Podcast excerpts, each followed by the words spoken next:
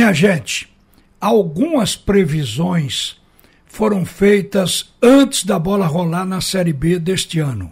Isso desde o ano passado, quando as equipes se desclassificaram da Série A e a gente já sabia que nesta Série B estariam em campo seis campeões brasileiros. Então, o que se previu é que o nível técnico deste ano seria mais alto e que possivelmente o campeonato fosse mais equilibrado.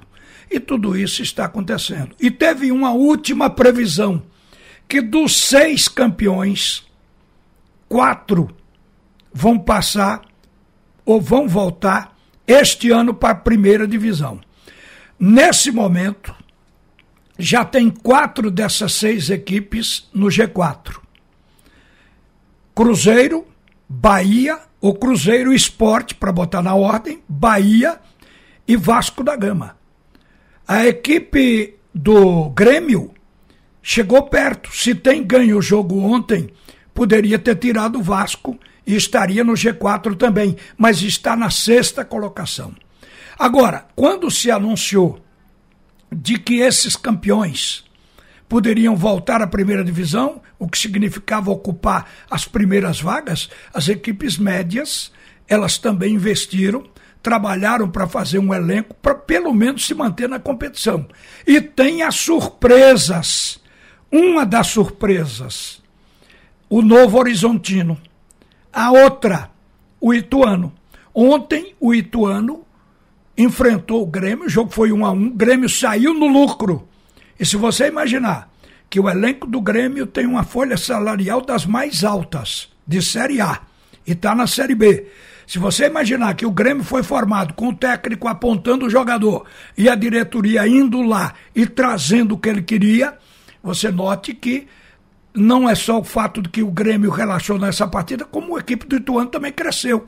O seu modelo de jogo, com muita marcação, futebol reativo, acaba funcionando também nesta hora diante dos grandes. Isso fez nivelar a competição ou equilibrar mais a competição, ao mesmo tempo que também fez subir o nível técnico. Agora, o esporte, ele vai enfrentar uma equipe que vem correndo por fora, surpreendeu, é a grande novidade no momento da competição, porque se você pegar a tabela, você vai ver que o Cruzeiro está no primeiro lugar, o Esporte em segundo, Bahia em terceiro, Vasco em quarto, o quinto é o Novo Horizontino com 12 pontos para depois chegar na equipe do Grêmio que tem 11.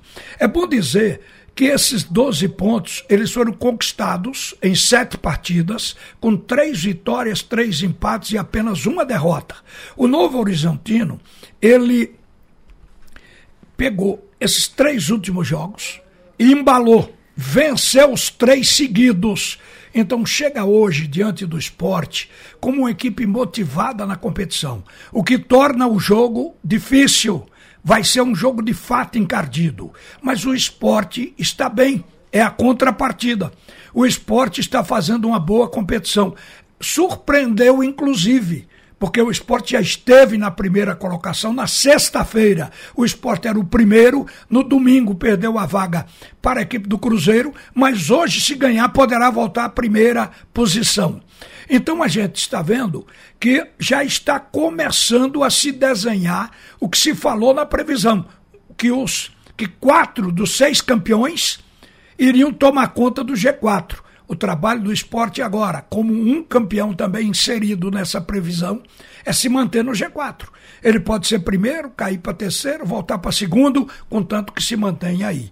O técnico Gilmar Dalpozo, ele está sendo pressionado e até criticado em alguns momentos demais. O time que deve entrar em campo hoje, segundo o João Vitor, que cobra o dia a dia, passou, possivelmente seja o mesmo time que jogou contra a equipe da Chapecoense. Maílson, Everton, Thierry, Sabino, Lucas Hernandes. William Oliveira, Bruno Matias, Everton Felipe de novo. Como meia, Jaderson Parraguês e Luciano Juba. Aí muita gente fica dizendo, por que é que o técnico muda tanto? É porque no time tem jogador que está atuando e que não está correspondendo plenamente. Porque o esporte contratou três jogadores que viriam para serem titulares assim que chegassem na Ilha do Retiro. Só que os caras chegaram aqui numa situação deplorável fisicamente. Fabinho, Giovanni e Kaique. O Fabinho estreou e foi tão mal na estreia que o técnico, para salvar, inclusive para não haver desgaste da sua imagem, remeteu para o centro de treinamento e disse: vamos preparar o Fabinho para quando ele entrar, ele já esteja no condicionamento físico ideal para 90, que ganhe um pouco de ritmo com os treinamentos para poder então voltar ao time para não decepcionar, porque duas partidas igual a da estreia queima o jogador. O outro, Kaique, chegou a entrar no time prematuramente, porque não estava fisicamente preparado, não estava com a dose para 90 minutos. Ele entrou, saiu, voltou para a preparação, entrou de novo e agora é banco. O Parraguês reassumiu a titularidade. Isso porque, pouco a pouco, o Gilmar vai dando chance para que ele pegue ritmo de jogo. E o Giovanni, que dos três foi o que primeiro chegou a uma condição de ser usado. Tá, está agora numa dúvida se eles entra como titular ou se vai entrar no decorrer do jogo. Bom, a gente tem que deixar a critério do Gilmar, porque o treinador gostaria de tê-los no time. Agora, o Gilmar é um cara que, para ter o grupo na mão, ele defende o jogador até o último minuto. Everton Felipe jogou um primeiro tempo uma partida horrível no jogo passado. No vestiário, ele nem tocou no nome de Everton Felipe. Quer dizer, ele não fez acusação, ele não responsabilizou ninguém por o time ter oscilado dentro da partida. Então, é um, é um treinador desse tipo. Ele aguenta a pancada. Por isso é preciso que a torcida entenda o que é que o treinador tem na mão. Então agora, o Giovani, na hora que estiver bem, será o titular. Na hora que cair, que estiver bem, seguramente será o titular do esporte. Até porque Parraguês tem oscilado. A mesma coisa eu diria de Fabinho pelo futebol que se conhece dele mas tudo tem o seu momento. O esporte ainda oscila, como no jogo com o CSA, esse jogo agora contra a equipe da Chapecoense. O Leão da Ilha, ele ganhou o jogo. Mas ele não fez um jogo assim de mandar na partida. A defesa do esporte, por seu compartimento mais regular, mais antigo, formado no time, segurou a rapadura e tem segurado. Dá tempo ao treinador tentar as mudanças no meio, no ataque, para encontrar o time ideal. Então a defesa, enquanto isso, está sendo o grande pilar do esporte. Mas isso tudo tem que ser compreendido também pelo torcedor. Mas mesmo assim com essas oscilações pequenas, o esporte está fazendo uma boa campanha.